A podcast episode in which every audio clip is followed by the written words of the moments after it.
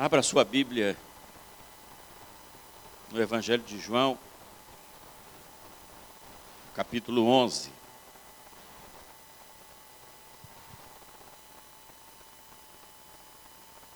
Evangelho de João, capítulo 11. Mantenha o seu livro, a Bíblia aberta. Nós vamos meditar nesse texto. E eu quero orar mais uma vez. Ó oh Deus, somos teu povo e participamos hoje da escola bíblica quando o Senhor falou no nosso coração para nos conectarmos com a sociedade. O Senhor deu uma missão para a igreja de que é ir e pregar o evangelho a toda criatura. E por isso, Pai, no nome de Jesus, nos capacite. E nós queremos agora te pedir também que o Senhor traga todo o pensamento cativo a Jesus Cristo. Fala conosco nessa hora, Pai, em nome de Jesus. Amém.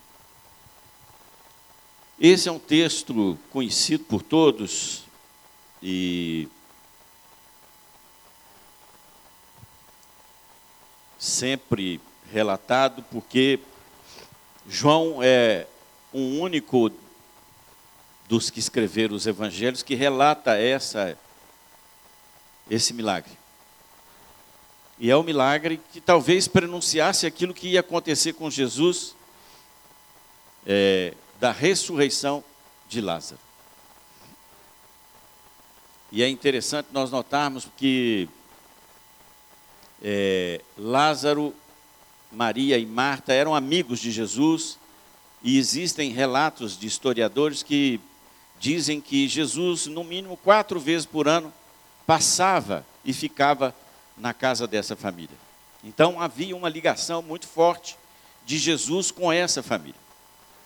Jesus está fazendo seu ministério e as irmãs então mandam avisar Jesus que Lázaro está doente. E Jesus diz logo de imediato o seguinte: não é doença para a morte. Lázaro dorme, os discípulos não entendem, ele deve estar descansando, gera aquela situação ali meio confusa. E mas Jesus se prontifica a ir, mas o relato bíblico diz que ainda por dois dias Jesus permanece onde está e depois ele então começa a sua caminhada para se encontrar com Lázaro. E era uma decisão difícil porque os discípulos lembram a Jesus o seguinte: o senhor está, nos ameaçando, o senhor vai voltar lá? E ele entende que devia voltar e volta, encontra com Marta, e normalmente nós temos uma tendência de pôr Marta num degrau. A gente acha que Marta era uma incrédula, né? porque muitas vezes nós jogamos Marta na lata do lixo. Não é porque ela estava afadigada lá no outro encontro com Jesus, mas Marta se encontra com Jesus e reconhece que ele era o Messias. Jesus conversa com ela, ela fala: Não, senhor, eu sei que ele vai ressuscitar no último dia. E Jesus pergunta para ela: Você crê? E ela fala: Eu creio que o Senhor é o enviado. Nós precisamos perguntar para nós: nós cremos naquilo que a palavra de Deus diz, de que Jesus é o enviado de Deus? E Jesus se encontra com Maria, a mesma situação, e, e, e esse relato vai até o momento em que Jesus vai ao túmulo. E lá na porta do túmulo, Jesus tem uma experiência em que a Bíblia diz que Jesus chorou, ele se emociona, porque ele era amigo daquela família. E aí nós temos algo maravilhoso que acontece, porque Jesus é, dá uma ordem. Tirem a pedra. Você pode imaginar quatro dias de enterrado? O pastor Léo teve uma experiência há um tempo atrás de ajudar um pessoal da, da perícia a tirar um corpo de uma casa depois de quatro dias e jogaram um, produto lá para tirar aquele cheiro, mas ele ficou com aquele impregnado, já cheira mal. Mas eu quero trazer para a nossa reflexão hoje algumas coisas, porque a morte, ela não tem poder. E nada acontece sem que Deus ordene. Nenhum passarinho morre. Nada acontece sem que Deus, do seu alto e sublime trono, determine para que aconteça. E a primeira coisa que nós precisamos entender nesse texto é: nós somos seres humanos e vamos ficar doentes.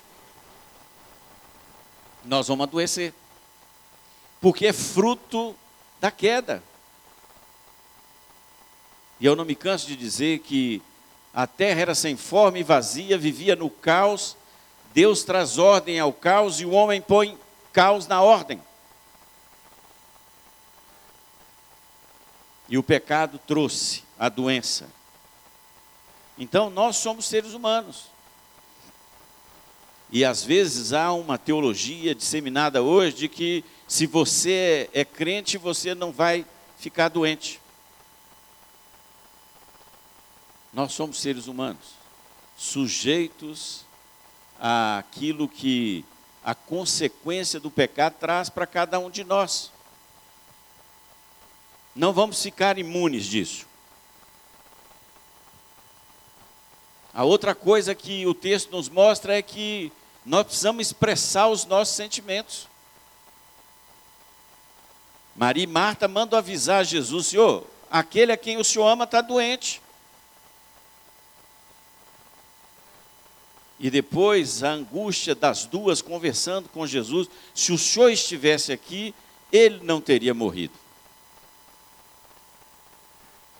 E muitas vezes nós recebemos, você é um filho de Deus, você tem que ficar firme, né? não fraqueja. Aliás,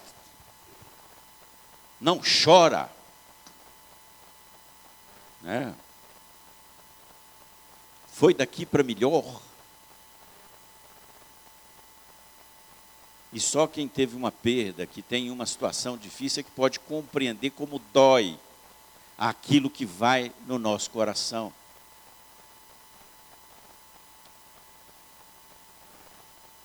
E aquilo que nós vimos aqui é: nós precisamos confiar na soberania de Deus.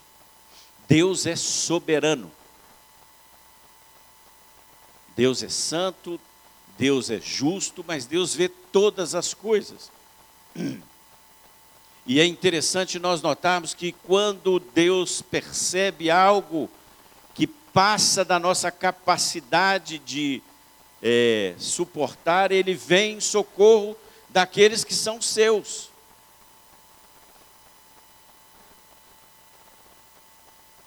Israel vai para o Egito, e no Egito passa a trabalhar ali, eles crescem e mudam o faraó, e ele começa a torturar e a exigir demais daquele povo.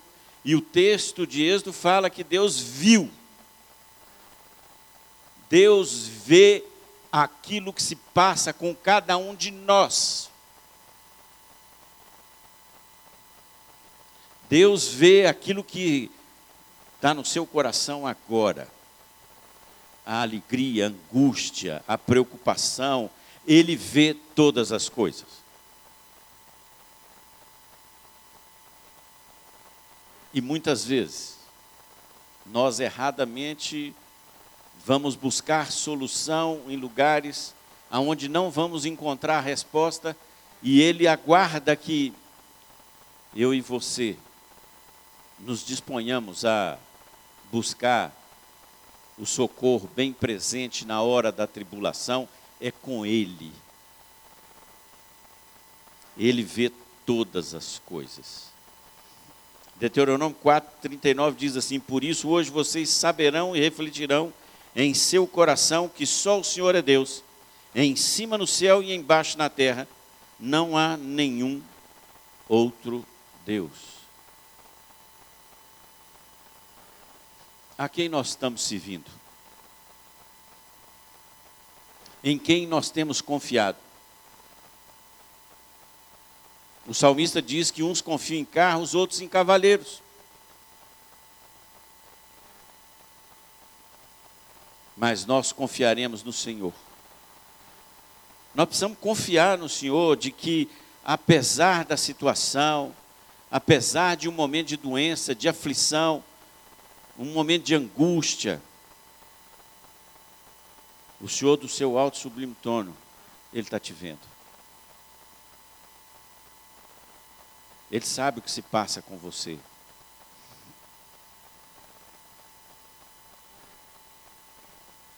E aí muitas vezes nós murmuramos, dissemos que Deus esqueceu de nós. Porque muitas vezes a gente esquece de que temos um Deus que nos ama de forma incondicional.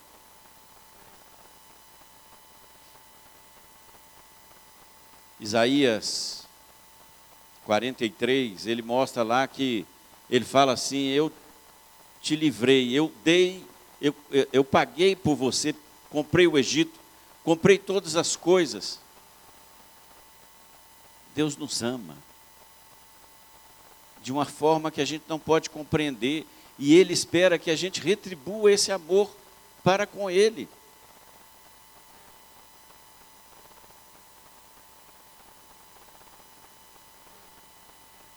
Apesar do risco, Jesus vai ao encontro de Lázaro. E nós vamos ver na trajetória de Jesus ele saindo ao encontro do Gadareno num, num, num momento de extrema tempestade e ele vai do outro lado por causa de uma vida. Jesus para quando está andando para conversar com Jaqueu e tirar aquela vida da condenação. Mas também nós somos chamados a manifestar a nossa fé nestes tempos de dificuldade. E muitas vezes nós temos vivido na igreja um sem número de pessoas que nós temos orado e pedido e ministrado a cura do Senhor sobre a vida delas. A Cleonice, o Renatos, o José Eduardo, a Dona Maria Antônia, orávamos pela Priscila. E como é que nós vamos manifestar a nossa fé?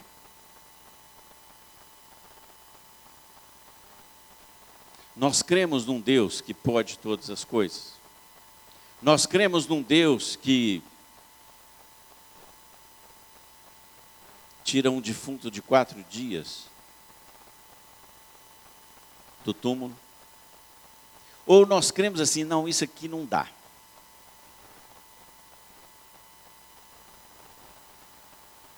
E ao mesmo tempo nós ao percebermos que oramos, oramos, oramos e o, será que o Senhor não escutou a nossa oração?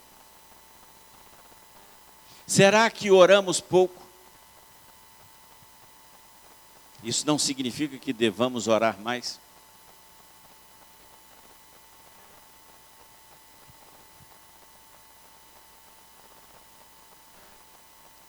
Mas eu quero chegar no ponto para nossa reflexão hoje que é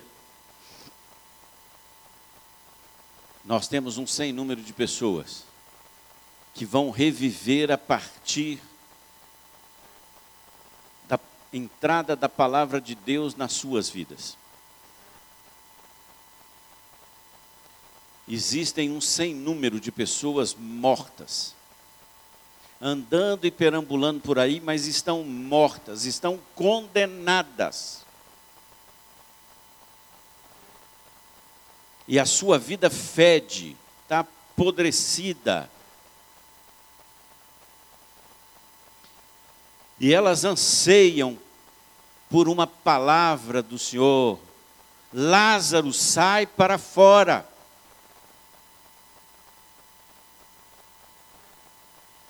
é a única palavra que traz vida, é a palavra que vem através da cruz. Eu morri por você, tudo está consumado. E aqueles que estão mortos em seus delitos e pecados, ao ouvirem esta voz, vão ressuscitar.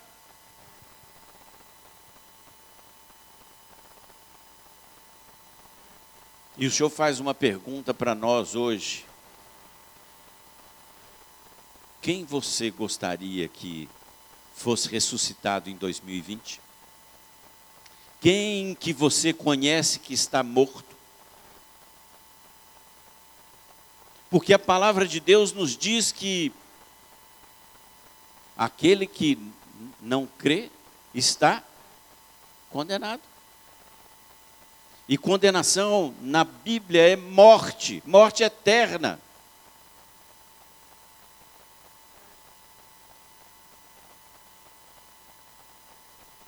Quem na sua família, no seu convívio, você tem orado porque está morto, morta? Já fede.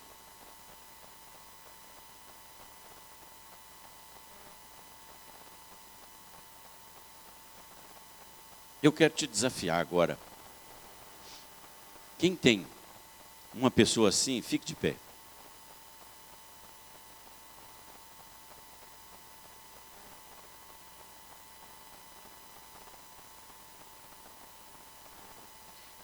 Nós vamos profetizar agora.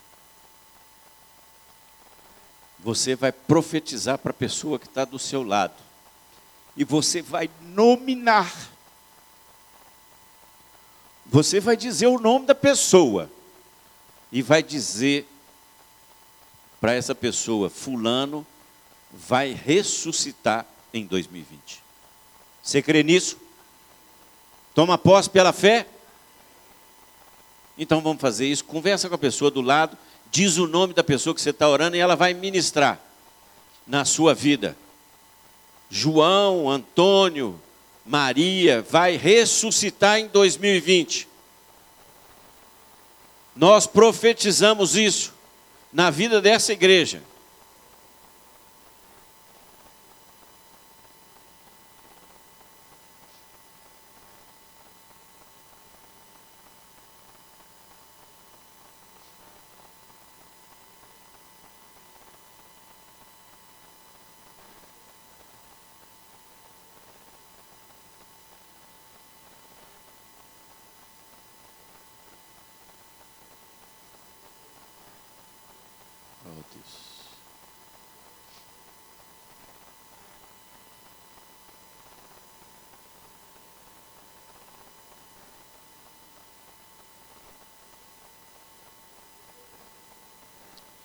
Glória a Deus.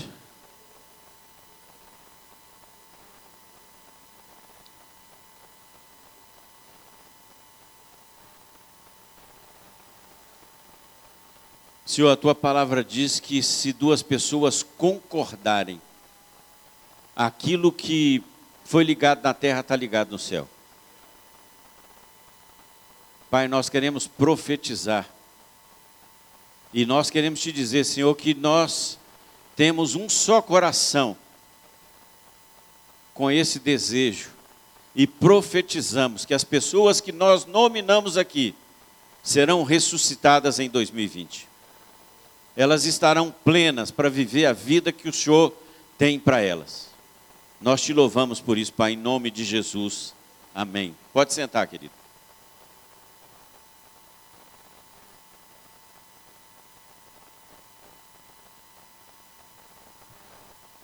Jesus então vai ao túmulo e os relatos mostram que se Jesus tivesse falado na boleira, como diz o outro, no mundo inteiro ia ressuscitar a gente. Mas Jesus chamou Lázaro e Lázaro veio para fora. E aqui talvez tenha a grande responsabilidade que nós, como povo de Deus, aqueles que já foram ressuscitados, E a palavra de Deus lá, Paulo disse: se vocês foram ressuscitados com Cristo, pensem nas coisas lá do alto.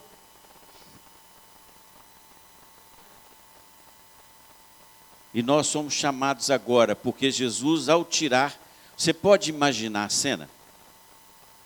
Eles amarravam as pessoas. Eu me lembro quando menino, na terra da, da minha avó e do meu avô, teve um, um raio e matou algumas pessoas, umas três rapazes.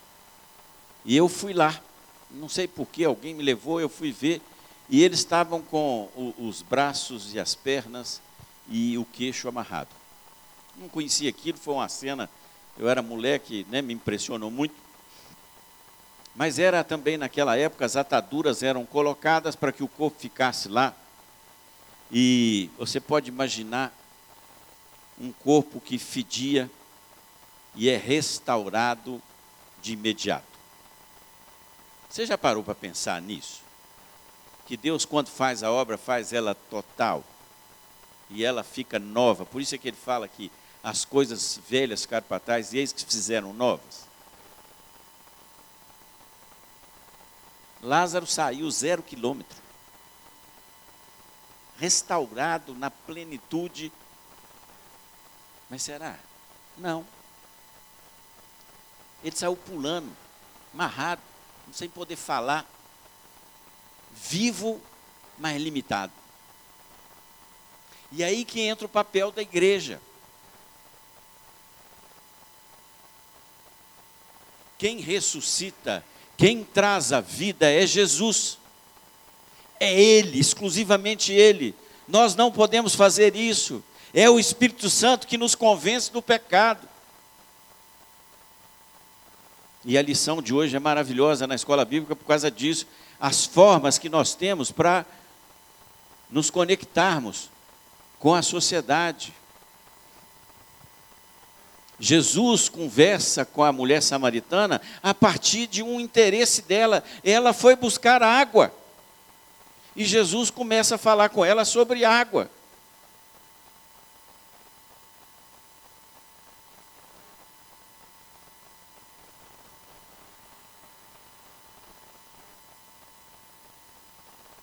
Lázaro estava vivo mas limitado na sua liberdade de ir e vir. E o grande desafio que o Senhor nos chama neste ano é nós desamarrarmos aqueles que o Senhor vai trazer à vida. Esse é o papel da igreja. Quer seja nas células, na grande celebração, em todo o tempo, discipulando, levando a palavra de Deus para aqueles. Por quê?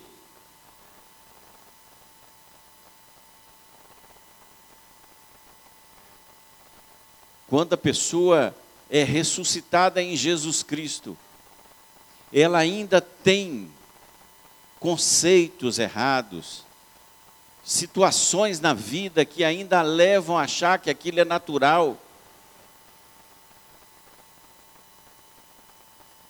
Impurezas, pecados não confessados raiz de amargura, uma série de questões que é no discipulado, é um com um, andando um com o outro, para poder tirar as amarras que prendem aquele que estava preso.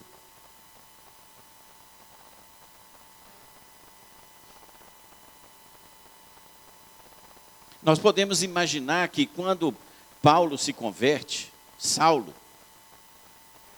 né? E, e, e, o texto bíblico é bom por causa disso, porque quando Deus fala com Ananias, Ananias fala assim: Ô, oh, mas que cara matava todo mundo. Eu vou lá orar por esse cara. E Deus manda, vai lá. E quando Paulo está lá pregando e está indo para Jerusalém, todo mundo tinha desconfiança de quem era quem é esse cara. Ele matava a gente há poucos dias atrás. Barnabé o pega pela mão,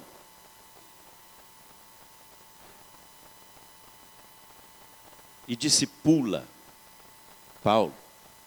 E é interessante, se você ler o livro de Atos, você vai ver que o começo é assim: Barnabé e Paulo, Barnabé e Paulo, Barnabé e Paulo, daqui a pouco vira Paulo e Barnabé, Paulo e Barnabé. Por quê? Porque o discípulo teve maturidade para poder caminhar. E a responsabilidade nossa é de discipular uns aos outros. Nós não podemos caminhar sozinhos. E a gente tem procurado caminhar sozinho. Você pode dar o nome que você quiser, mas o pequeno grupo, célula, pode dar o nome que você quiser. É a estratégia de Deus para o século 21. É de pouco em pouco. É sentado ali conversando na, no interesse do outro e não é dizendo, por, por que, que você está amarrado? Ou colocando, não, mas que atadura mal colocada. Não, é algo que vai retirando do outro aquilo que o impede de ter uma vida plena. Porque Jesus disse: Eu vim para que vocês tenham vida e a tenham em abundância.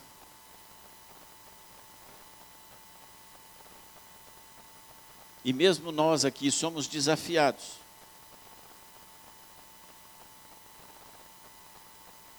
A discipularmos uns aos outros, para que a maturidade venha e nós possamos levar outros a Jesus Cristo. Priscila e Áquila encontram com Apolo, entusiasmado, mas ainda sem conhecer em profundidade a palavra de Deus, eles o tomam pela mão e conversam com ele, o ensinam, vão tirando as amarras, as ataduras que o prendiam uma vida plena.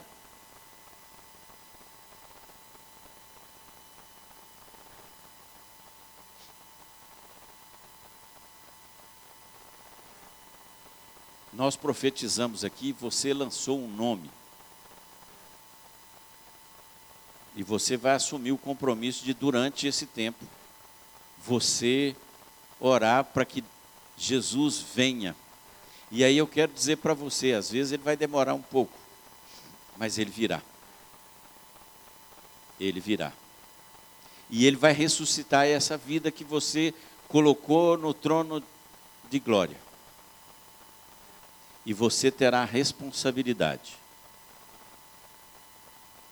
de tirar as amarras dessas pessoas elas serão ressuscitadas para a honra e glória do Senhor. E elas farão parte deste grande exército que o Senhor está criando, porque ele veio para todos. Ele não quer que nenhum se perca, mas ele conta comigo e com você, para que nós, eu e você, sejamos agentes para desamarrar aquele que está preso. Você quer fazer isso hoje? O Senhor nos convida a nós. Sabe, nós, nós estamos levando uma vida de meia boca. O Senhor quer um pouco mais de cada um de nós. Ele deseja isso. Ele espera isso. Ele quer que nós sejamos discípulos frutíferos. E discípulo frutífero gera aquilo que ele é. Porque se ele é a videira, nós somos o fruto, nós podemos só gerar Jesuses. Mas nós temos sido esse Jesus? Nós refletimos Jesus em nossa vida? Ou nós ainda temos amarras que nos impedem de viver a plenitude do Evangelho, a plenitude daquilo que foi construído na cruz do Calvário. O Senhor nos chama hoje para vivermos esse tempo. E por isso eu quero convidar a equipe do louvor aqui. Nós vamos de novo pedir ao Senhor que Ele derrame desse fogo, desse óleo nas nossas vidas.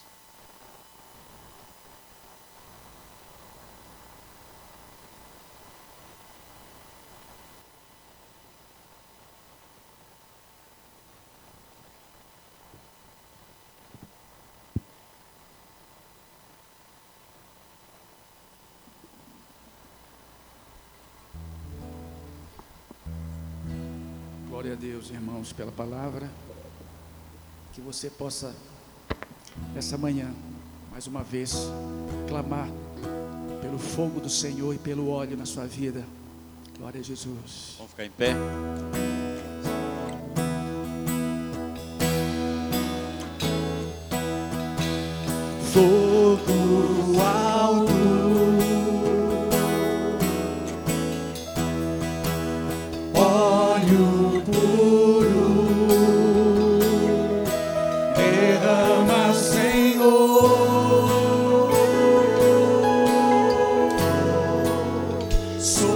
Sobre mim.